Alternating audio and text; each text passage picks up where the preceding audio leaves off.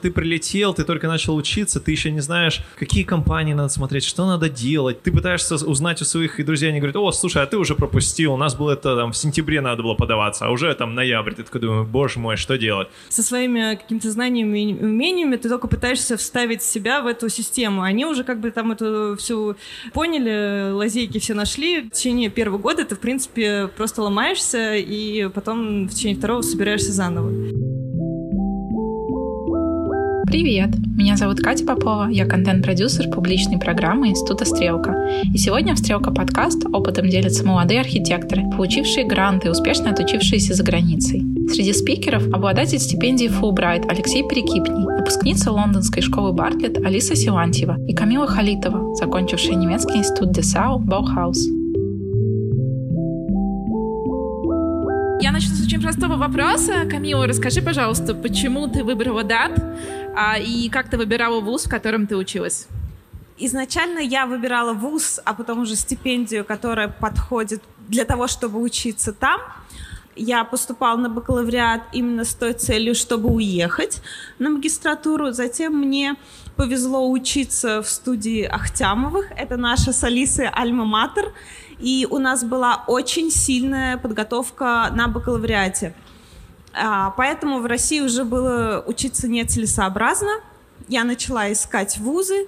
Баухаус был для меня а, вузом с очень хорошей основой, и в то же время они а, не боятся развивать концептуальные подходы, а так как это немецкий вуз, его поддерживает стипендиальная программа DAT, это программа немецкого правительства. И у нас в Татарстане программа очень сильно поддерживается правительством, и поэтому она идет 50 на 50 Татарстан плюс ДАД.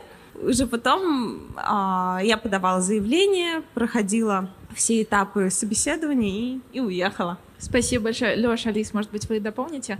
Я вообще просто вспоминаю свой шестой последний год э, в КГСУ, и я на самом деле не планировала... Ну, то есть у меня были какие-то идеи, что я хочу учиться за рубежом, но пока что вот э, в, в потоке диплома я не могла решиться. Но в какой-то момент просто я узнала про глобальное образование, которое покрывает вообще все расходы э, на все, и можно поступить в одну из школ, которая находится в списке глобального образования. И там в основном все топовые школы, потому что они хотят э, обучить специалистов э, очень высокого уровня, э, чтобы вернуть их потом в Россию и э, как-то поднимать экономику страны. Из-за того, что Бартлетт там был в списке, я целилась только в него, просто из-за того, что мне был очень близок их подход, а, то, что это была э, на этот момент уже первая школа лучшая в мире, и я просто э, целилась только в нее и только на этот грант, поэтому как-то все сложилось в один момент, и получилось очень быстро поступить и туда, и э, взять грант. А, ну, в моем случае, поскольку я не архитектор, а работаю в сфере строительства, девелопмента, а, у меня первоначальное образование промышленное и гражданское строительство Уральского федерального университета города Екатеринбурга. И после нескольких лет, которые я проработал э, в индустрии, мне захотелось для дальнейшей моей карьеры получить э, образование, связанное с управлением и с э, финансовой подоплекой в строительстве. И поскольку Америка считается с одной из самых лучших бизнес-школ и финансовых прикладных университетов, я просто выбрал программу по строительному менеджменту в университете Иллинойса. И как раз, когда параллельно смотрел, как мне можно туда попасть э, учиться, было две стипендиальные программы. Это вот глобальное образование, по которой ездила Алиса, и вторая программа — это был Fulbright. Я подал в обе программы, и в итоге э, получил предложение от той, от другой, но более выгодный для меня оказался именно Фулбрайт. И в итоге я поехал именно по Фулбрайту. А, все мы знаем, что стипендия — это на самом деле определенный контракт. Мы в обмен на образование, которое нам дают, э, в той или иной степени что-то делаем. А, либо мы возвращаемся в страну, из которой мы приехали, и проводим какое-то количество времени, либо мы обязаны работать только в определенных архитектурных или девелоперских бюро, и это всегда определенные ограничения. Алиса, насколько я понимаю, у тебя самые серьезные ограничения, которые наложены на тебя стипендией. А, расскажешь нам немного об этом? В общем, по окончанию обучения в гранте глобального образования ты должен отработать в России три года в организации, которая включена в список э, от гранта. В этот список могут попадать фирмы, но они должны пройти э, там двухступенчатую подтверждение от министерства и от самого гранта. Изначально я вообще не, не смотрела на этот список, я не думала, как я буду дальше отрабатывать, но архитектурных компаний там немного. Потом я уже только ужасалась, когда смотрела, как же я буду отрабатывать. Но получилось встретиться в Лондоне с э, Сережем Наточи, который э, в Атриуме работает. Он меня пригласил, и мы эту фирму включили в список организаций, в которых можно отрабатывать. И я уже сейчас работаю там. То есть я должна отработать три года и потом свободно. Э, при этом у нас есть огромное количество документации, которую мы должны подтверждать постоянно, отсылать справки с работы, что мы работаем. Можно строиться на самую маленькую ставку, можно, ну, то есть там есть какие-то вариации, возможности. Ну, естественно, фирмы хотят э, получить от себя какую-то пользу, если ты вернулся из такого вуза, и э, тебе самой хочется что-то дать этой фирме.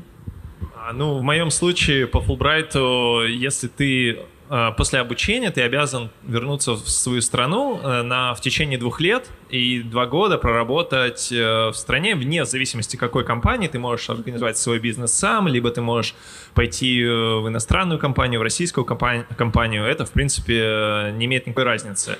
В моем случае я просто, когда приехал после учебы и после работы в Штатах, я просто начал искать возможности дальнейшей своей карьеры и вот выбрал тоже международную компанию, в которой я сейчас работаю в сфере девелопмента уже в Москве. Вообще ограничения есть не только по возвращению, но они есть и какие-то связанные с тем, что мы можем делать, э, как, пока мы учимся. А, например, для меня одним из очень больших сюрпризов было, когда я приехала в Англию, и мы получили свои BRP, это карточки резидентства. Я увидела, что у меня написано no working hours, никаких рабочих часов, в то время как у моей подруги было написано 20 рабочих часов в неделю. А, и для меня это было шоком, я не знала о том, что есть такие разницы. А, недозакончила свой research перед тем, как выбирала вуз. Вот. И оказалось, что архитектурная ассоциация — это частная школа, которая на тот момент, когда я училась, сейчас уже ситуация поменялась, она не позволяет своим студентам работать. Вот, расскажите, пожалуйста, Леша, какие у тебя были ограничения, эм, связанные Одно из самых, наверное, первых ограничений, когда ты после специалитета в России приезжаешь э, в Соединенные Штаты Америки, начинаешь учиться на инженерной специальности, несмотря она с уклоном в экономику и в управление, это совершенно разные метрические системы. То есть в России у нас метры, сантиметры, там это фиты и инчи. То есть это сразу же тебе ломает голову, это полгода ты к этому привыкаешь. Вместо килограммов паунды. То есть это первое ограничение во время учебы. После учебы все магистратуры в Штатах хотят, чтобы их студенты устроились на летнюю стажировку, потому что им не надо выпускать людей какими-то теоретическими знаниями, потому что в магистратуру приходят уже люди с опытом и должны навыки, которые вы получили во время образования, уже применять в работе. В моем случае летняя стажировка, она была э, полностью full time, то есть я мог устро... я устроился летом на стажировку после университета, проработал 40 часов в неделю, стандартный рабочий день у них в Штатах, и потом мне можно было продолжить, э, мне компания пригласила поработать еще с ними part-time на временной основе, пока я заканчиваю свой последний семестр. И Fulbright сайт разрешает работать во время обучения всего лишь 20 часов в неделю. И они тебе платят стипендию. Моя компания еще предлагала мне платить какие-то деньги за то, что я у них буду работать. Но Fulbright сказал то, что, окей, ты можешь получать стипендию, но ты не можешь получать эти деньги за работу. И то есть все деньги, которые я получал на работе, я отсылал, ну, обратно, можно сказать, э, этой стипендиальной программе. То есть я жил на ту же стипендию, которая, ну, это просто правило программы. То есть с этим ничего нельзя поделать. Если ты хочешь учиться и параллельно работать, ну, в моем случае это было возможно, потому что мне надо было взять всего лишь один курс, ну, один предмет в последнем семестре. Это всего лишь там один день в неделю. И я четыре дня в неделю мог работать там. Но, к сожалению, если вы хотите именно работать и учиться, да, за рубежом, в большинстве случаев из-за интенсивности это невозможно. И по стипендиальной программе Fulbright у вас тоже есть ограничение всего лишь 20 часов в неделю, которые вы можете работать. У Дада похожие условия, но чуть мягче. Там тоже 20 часов в неделю, но вы можете зарабатывать до 450 евро в месяц. Если будет больше, то эта сумма, разница вычитается из стипендии. Но опять же, правильно сказал Алексей, из-за интенсивности это не всегда возможно. Алиса, у вас были какие-то подобные ограничения? Вы могли зарабатывать деньги? Так, чтобы их не вычитали? А, у нас не было ограничений, как и не было ограничений в Бартлете при обучении, поэтому у нас была возможность работать как летом между двумя годами магистратуры, так и после а, окончания в течение четырех месяцев а, у нас еще оставалась виза. И поэтому ну, я две стажировки провела в Захе Хадид э, и ну, получила огромный опыт, из, даже из там, э, шести месяцев, которые я там провела. А расскажи поподробнее, чем вообще отличается культура работы в Англии от культуры работы в России? Мне кажется, тут сложно говорить в общем, потому что культура в э, офисах разного масштаба отличается. Я работала в офисе большого, огромного масштаба, там 300-400 человек, и я работала в команде из 10 человек э, над э, большим проектом аэропорта, и э, там очень тесный коллектив, постоянно проходят какие-то встречи ну, в паре, в пабе, то есть ты знаешь всех от мала до велика, даже интерны знают как бы главные руководители фирмы, и они рады с тобой пообщаться на любые темы, рассказать тебе об опыте там, своей жизни, что здесь довольно редко встречается, общаться, потому что как-то у нас не развита эта межвозрастная коммуникация. И тоже, например, это еще относится к брифингам, которые проходили каждую там, неделю. На них собирали всю команду от мала до велика. Все знали, что происходит на любом этапе проекта. В Соединенных Штатах Америки э, в университетах э, очень поощряется институт менторства. То есть э, наш университет, он находился в небольшом студенческом городке э, Урбана-Шампейн. То есть все, когда все поступают, думают, это Урбана Шампейн, там, наверное, много шампанского, да, и все такое. На самом деле нет. Это просто маленькое 100 тысяч человек посреди кукурузного поля, там ничего нету, ты можешь заниматься только учебой. Но к тебе каждые, наверное, 2-3 дня в неделю приезжают э, участники рынка э, из Чикаго, то есть которые работают в девелоперских компаниях, и они дают лекции, и вы после этого с ними общаетесь, и вы обмениваетесь какими-то ну, визитками, мнениями про то, как будет идти рынок недвижимости в будущем. И это потенциальный нетворкинг, который позволяет потом найти работу. Это очень-очень важно, и на это стоит всем ходить, если вы окажетесь в университете, потому что все так себе находили работы э, после этого. Просто потом у тебя есть номер, условно говоря, CEO какой-нибудь компании, ты ему написал, а вы не ищете интерна себе на лето, а он написал, о, мы ищем, давай, приходи собеседование. А я тебя уже видел, ты, можно сказать, первый раунд уже прошел. И все. То есть это очень облегчает. И это очень такой крутой опыт, который, мне кажется, вот в западной культуре он сильно развит. Если вы действительно заинтересованы в том, чтобы попасть на работу, на практику к этим людям, задавайте вопросы, потому что а, вы запомнитесь, и уже будет легче вот, а, выстроить дальнейшие взаимоотношения. Это очень важно. Э, я, кстати, тоже вспомнила про отношения работодателей и студентов, что вот на финальной выставке у нас каждый студент выкладывает свои бизнес-карточки, кредит, э, да, и э, в течение вот этой выставки, особенно в первые два дня, проходят э, даже какие-то представители компаний, собирают эти визитки и потом названивают э, студентам, берут их на работу. Мне кажется, шоу Бартлета — это вообще отдельная история, про которую можно будет потом Алису расспросить поподробнее, потому что это те несколько дней, поправь меня, если я ошибаюсь. Две недели. Две недели, когда эм, вся школа превращается в такое огромное выставочное пространство с безумным количеством макетов, э, и везде действительно можно найти визитные карточки.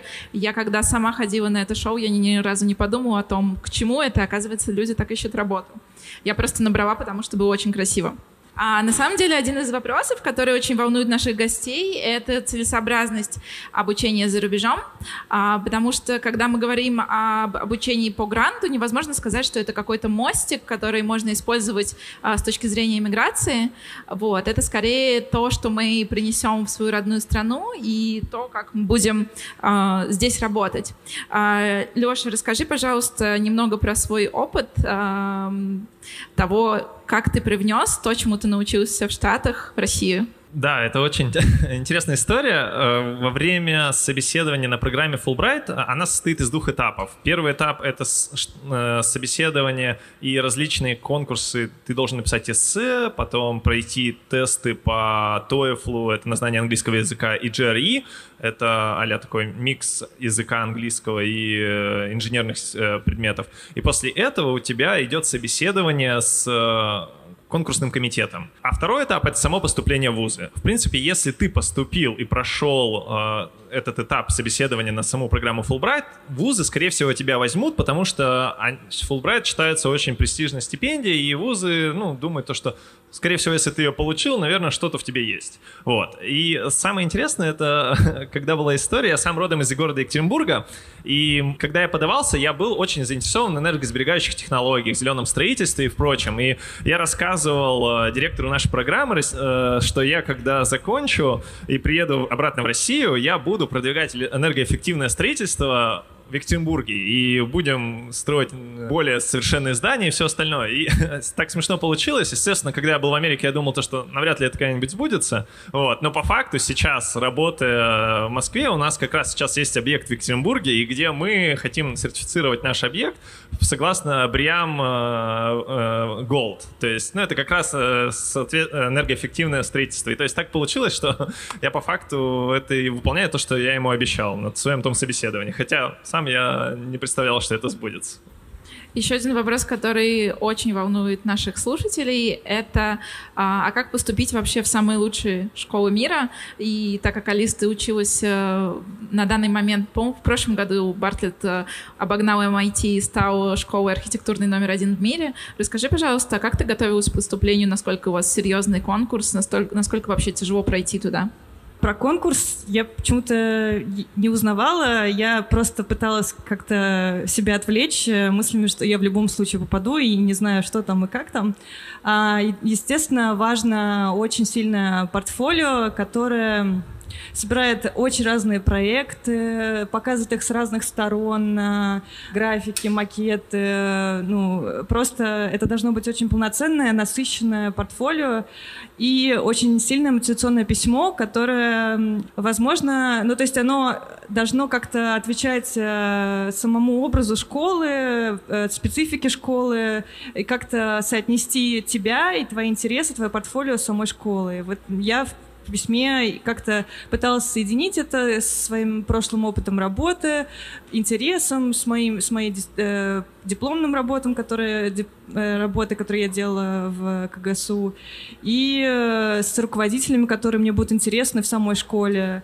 И вот э, попала на интервью, э, мы прекрасно пообщались с директором школы, и она посоветовала, наоборот, как раз не думать о том, что ты хочешь сейчас, а выбирать в процессе и менять э, свои приоритеты. Если ты хочешь, например, заниматься формообразованием, не заниматься формообразованием, а идти в какую-то какую более нарративную студию, группу. То есть менять себя в процессе обучения. При этом в портфолио как бы писала очень Э, направленно. Я хочу вот сюда и не больше никуда. Я, наверное, тоже писала очень направленные вещи, потому что архитектурную ассоциацию я выбрала очень давно, наверное, когда только начала учиться на первом курсе в Мархи, а, и открыв э, страницу на AA, я нашла там цифру в 30 тысяч фунтов и сразу же закрыла. Вот. Спустя несколько лет я узнала о том, что есть такие гранты, которые это покрывают, а, и смогла там поучиться. А на самом деле очень интересно то, что получение гранта и поступление в вузы — это два таких параллельных процесса, и мне кажется, что один помогает другому в какой-то мере точно, потому что не знаю, как в Даде нам сейчас Камила расскажет, а, но для чивнинга ты должен подготовить очень серьезные мотивационные письма, которые а, недавно я с кем-то разговаривала об этом, которые на самом деле тебе помогают разобраться в себе, вообще в том, чего ты хочешь и чего ты хочешь достичь в карьере. Камила, расскажи, пожалуйста, а как ты готовил мотивационные письма и насколько это разные вещи для самого Дада и для института? Как ты правильно сказала, мотивационное письмо — это в первую очередь нужно для понимания самого себя. А во-вторых, когда ты его пишешь, ты обязан изучить школу от и до, и тогда ты понимаешь, действительно ли это соотносится с твоими пожеланиями или нет. У меня есть костяк мотивации. Я могу а, быстро пройти по нему. А, Мастер-класс.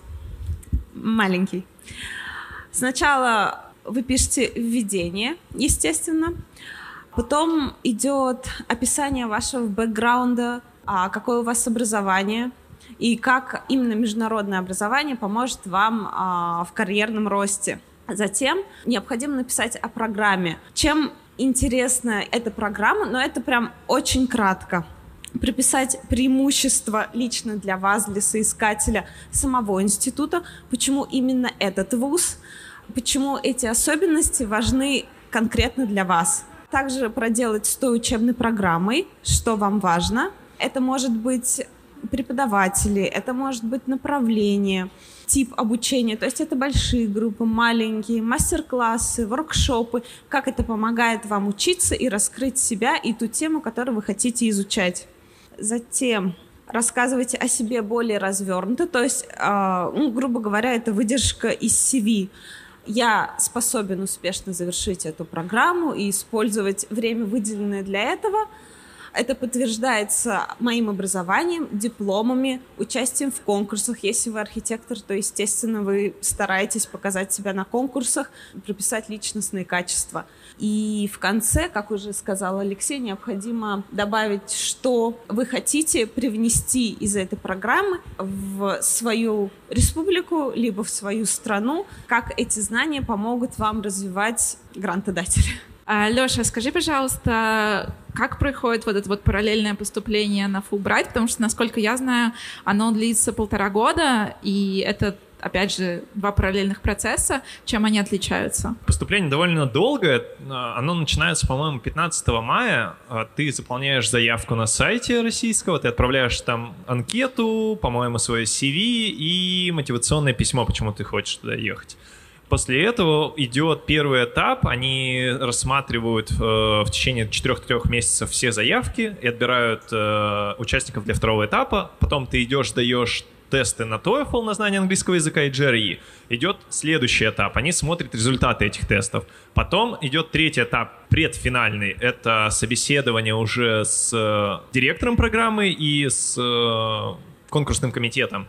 Там они тебе задают вопросы, что ты хочешь привнести обратно себе э, в страну и как ты дальше этот Фулбрайт тебе поможет в дальнейшем развиваться в своей профессиональной деятельности. И потом начинается самый интересный этап, это поступление в вузы. Почему он интересный? Потому что для разных стран Фулбрайта есть различные а, категории вузов, в которые ты можешь поступить. То есть для стран а, побогаче, а, Европа, либо а, Австралия, они могут поступать во все вузы, и за них Фулбрайт и правительство их стран платит э, полную сумму. В нашем случае в России ты мог поступать только в публичные университеты, то есть они ничем не хуже частных университетов, то есть, условно говоря, в MIT стоимость обучения будет за год стоить около 100 тысяч долларов, да, а в университете Беркли, который э, тоже частный, но при этом он очень-очень знаменитый и известный, там будет стоить, ну, около 50-60, ну, в Калифорнии может быть там 70. И Фулбрайт в России, насколько мне известно, они в основном отправляют, ну, из всех моих знакомых, кто был, это ну, public публичные университеты. В моем случае это был университет Урбан Шампейн, и э, мы могли давать четыре университета, в которые мы хотим попасть. И потом уже комитет смотрел э, в соответствии с твоим опытом, с твоими интересами, какой вуз тебе лучше всего подходит и какой они могут оплатить. У меня были друзья, кто, естественно, писал там MIT, Стэнфорд, Гарвард, все остальные, они ехали не туда, а в другие вузы, э, более дешевые. Я не знаю, почему так, но так случалось. Я писал, по-моему, университет Иллинойса у меня был мой первый э, приоритет, в который я, в принципе, поступил. Потом был второй Беркли, и потом третий университет Мичигана. Э, и в итоге мой первый приоритет, он сработал, и я туда поступил, и в конце кстати, вот что говорила Камила, у меня должно было быть тоже собеседование с моим куратором моей программы. Это профессор, который э, группу студентов должен был курировать. Но поскольку собеседование было про твои интересы, что ты хочешь получить в рамках этих программы. А, естественно, профессору интересно продвигать свою повестку, то, что, чем он занимается. В моем случае это был профессор из... Он родом э, был из Египта, и у него было очень много совместных э, проектов американско-египетских по, дорожному строительству. То есть у меня, как вы помните, был интерес энергоэффективное строительство, а тут дорожное строительство. Я такой думаю, блин, что делать? То есть как мне попасть в эту группу и э, в дальнейшем, ну, попасть в университет? Но в итоге я нашел то, что он я изучил его в сфере его интересов, э, сопоставил со своими, узнал то, что он в дорожном строительстве использует энергоэффективные материалы и все остальное. Это как-то связал, и у нас на собеседовании я говорил то, что я буду развиваться ну, вот в этой теме, естественно, параллельно поддерживать вас в вашем исследованиях и помогать как-то с вашим ресерчем, и параллельно делать ну, то, что мне было интересно. И в итоге у нас наши интересы совпали, и меня тоже приняли в этот университет. Так что советую если вы будете поступать, я думаю, в архитектурной сфере так же, как в строительной, желательно посмотреть интересы, что делает ваш профессор, который вас будет курировать, чтобы вы могли найти какой-то общий интерес и работать совместными проектами. То есть, вероятнее, если у вас будет этот совместный интерес, у вас гораздо легче туда можно будет поступить. Тут довольно неожиданный вопрос, насколько язык стал барьером, насколько сильные знания английского нужны, чтобы уехать учиться за границу. И могу со своей стороны сказать, что так как я училась на а, истории и теории, а, я столкнулась с тем, что нам давали по 7 книг в неделю, и какие-то из них были 19 века. И для меня английский 19 века оказался каким-то открытием с уровнем advanced. Я поняла, что я не умею читать. Скажите, пожалуйста, возникали ли у вас какие-то барьеры, связанные с языком? А, возможно, что для тех, э, кто учился именно на архитектурное проектное образование, основным медиумом являются картинки, планы, чертежи, что-то такое более визуальное. Сталкивались ли вы с тем, что язык становился для вас барьером? У меня это столкновение произошло в самом начале я не добрала одного или двух баллов для того, чтобы поступить в институт. Я сижу на собеседовании дат, мне говорят, к сожалению, там у вас не хватает этого балла, и вряд ли вас возьмут э, в университет. Ну, я, естественно, расстроилась, все, мне стипендию не дали. К слову, я поехала на второй год. Прошла неделя, и мне звонят из Баухауса, говорят, Камила, мы не смогли получить ваш ответ, пожалуйста, скажите, вы приедете к нам или нет? Я, естественно, удивлена и спрашиваю, ну, я ничего не получала. Когда вы отсылали письмо? Мне сказали, что пару месяцев назад мы отправили вам бумажное письмо, и оно уже должно было прийти ответ, но его никак нет. Я сказала, что, к сожалению, в этом году не приеду, потому что уже не получила стипендию. Ну, мне сказали из-за баллов. А на что мне ответили, что мы посмотрели ваше портфолио, и как бы английский в этом случае вообще был не важен, поэтому мы вас ждем в следующем году. Ну, естественно, мне на следующий год не надо было поступать, я обрадовалась, но решила посмотреть, что же случилось с моим письмом. Оказывается, в тот год а в международном отделении Почты России случился пожар. И мое письмо благополучно его поддержало. Но я уже на следующий год, когда приехала, я поняла, что это было к лучшему, потому что именно в тот год подобрался очень сильный преподавательский состав, которого не было ни до, ни после. И я смогла все вот эти сливки собрать и получить тот бесценный опыт — с которым я сейчас работаю и развиваю. А вообще нужен был немецкий для учебы? Он нужен был для жизни, то есть ДАТ предоставляет языковые курсы до поступления, а также он если вы ходите на курсы немецкого, допустим, в том же Dessau, он покрывает эти расходы. Чтобы жить, нужен. Чтобы учиться, нет. Я думаю, что язык — это очень огромное препятствие, особенно первого года, и люди, особенно в Бартлете, они идут на магистратуру после, ну, заканчивая бакалавриат, бакалавриат там. И поэтому они знают, в принципе, как это все происходит, что ты должен делать, э, в каком сроке, в каком формате сдавать, где печатать, э, потому что там это все происходит, э, ты постоянно должен печатать там каждый месяц, чтобы делать выставки. Э, как, что такое портфолио, которое сдается тоже на третьих форматах э, э, в каждое полугодие.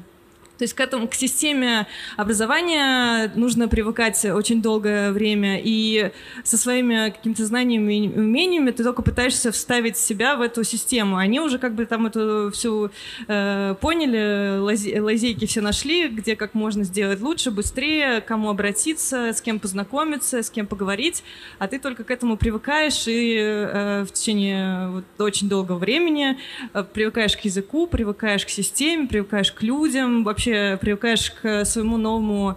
Ты вообще одна из сотни возможностей в архитектуре, то есть ты знаешь только вот маленькую долю этого, и есть еще миллион разных направлений. То есть э, в течение первого года ты, в принципе, просто ломаешься, и потом в течение второго собираешься заново. Я тебя очень поддерживаю в этом. Мне за один мой год показалось, что одного года очень мало. А, но, к сожалению, это одно из ограничений Чивнинга, то, что он дает стипендии только на а, программы на один год к концу первого года я поняла, к концу своего единственного года, я поняла, что вот я наконец-то адаптировалась, и я готова здесь жить, но пора уезжать.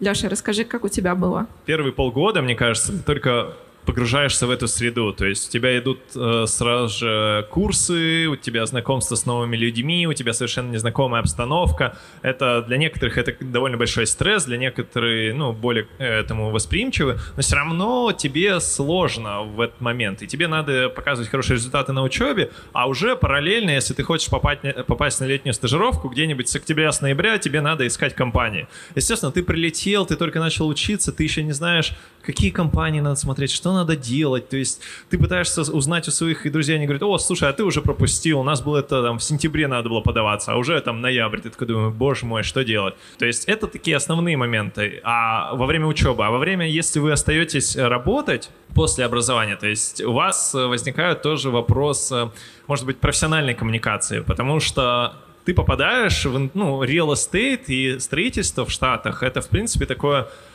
очень консервативная отрасль, где в основном все мужчины, все белоамериканцы, и, то есть э, все с хорошим очень английским, и в зависимости от региона у них еще свой акцент. Естественно, ты приехал из другой страны, у тебя есть русский акцент, либо немецкий акцент, либо что-то еще, и тебе хочется внедриться ну, в это общество, да, чтобы быть таким же, как все, в принципе. И то есть здесь тебе приходится, ну, немножко больше проявлять какой-то эмпатии и вот именно ходить на эти все нетворкинг встречи, потому что эти ребята, они уже учились в этом вузе 4 года еще, плюс магистратура, а ты здесь только, ну, год всего лишь. И то есть, чтобы нарабатывать эти э, да, эти коннекты с новыми людьми, чтобы потом, в принципе, вам это помогало в работе. Это занимает еще дополнительное время от твоей работы. То есть у тебя есть работа, а есть у тебя еще параллельный нетворкинг после работы, да, то есть ты должен там познакомиться и общаться с людьми. Вот, то есть это вот одна из таких сложностей, которая забирала очень много времени параллельно. Ты еще мало того, что ты должен влиться во всю эту систему, ты должен еще отвечать очень большим стандартам школы, потому что это как бы сильная очень школа. Вот, и должен э, при этом успевать за людьми, которые уже 24 часа работают в сутки, и они уже что-то делают э, заоблачное. Вот, а другая история, то, что с английским языком, мне кажется, во-первых, когда ты приезжаешь туда, тебе приходится переворачивать всю твою, все твои знания конструктива и э, средовых каких-то понятий на английский язык. А потом, когда ты возвращаешься в обратную сторону, тебе приходится в обратную сторону все это э, передумывать. Там э, балки, не знаю, какие-то вещи, э, все, что мы прописывали в документации э, про очень техно- технический репорт. То есть сейчас это приход- приходилось заново понимать, э, как-то себя осознавать в голове и выдавать. Э, то, что через голову это проходит вот э, такими ступенями каждый раз. Как только вы получаете приглашение в университет, моментально подавайтесь на общежитие. Вот просто в ту же минуту, потому что иначе потом а, вы учебное время, которое вроде бы должны были как раз-таки вливаться, развиваться, можете потратить на поиск жилья. У меня, на удивление, отличается очень сильно опыт от вас, может быть, потому что я училась не на совсем архитектурной программе, а, но у нас очень лояльная директор программы, и она прекрасно понимала, что первые две недели мы бегаем с горящими глазами и пытаемся понять, как вообще пользоваться метро, а, вот, и поэтому у нас первые две недели были абсолютно расслабленные, когда мы пока ничего не делали. Но мне кажется, что разница AA и Бартлета, она довольно сильная. Например, а, у нас в школе было несколько историй про людей с нервными срывами а, во время образования. У нас закрыли систему про 24 часа. Я просто знаю, что Бартлет работает 24 часа в сутки, и это действительно так. Там 24 часа в сутки люди учатся. К счастью, у нас такого нету. В 10 или в 11, иногда э, зависит от времени года, тебя выгонят из школы и отправят спать. И касательно первой недели еще хотелось бы добавить то, что в Dessau первая неделя, она была как Welcome Week, и преподаватели представляли свои студии, то есть вы уже могли выбрать свой приоритет и устраивали воркшопы. То есть вы выбрали несколько студий, но там не больше двух-трех, и уже опробируйте, что там будет делаться, и это очень помогало скоординироваться.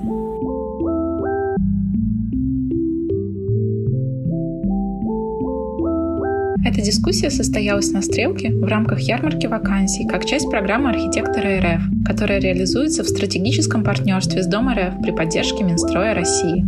Запись выступлений других спикеров карьерного дня доступна на нашем YouTube-канале. Ссылку на него мы прикрепили в описании выпуска. Не забывайте ставить оценки «Стрелка подкаст» и делиться этим выпуском с друзьями. Пока!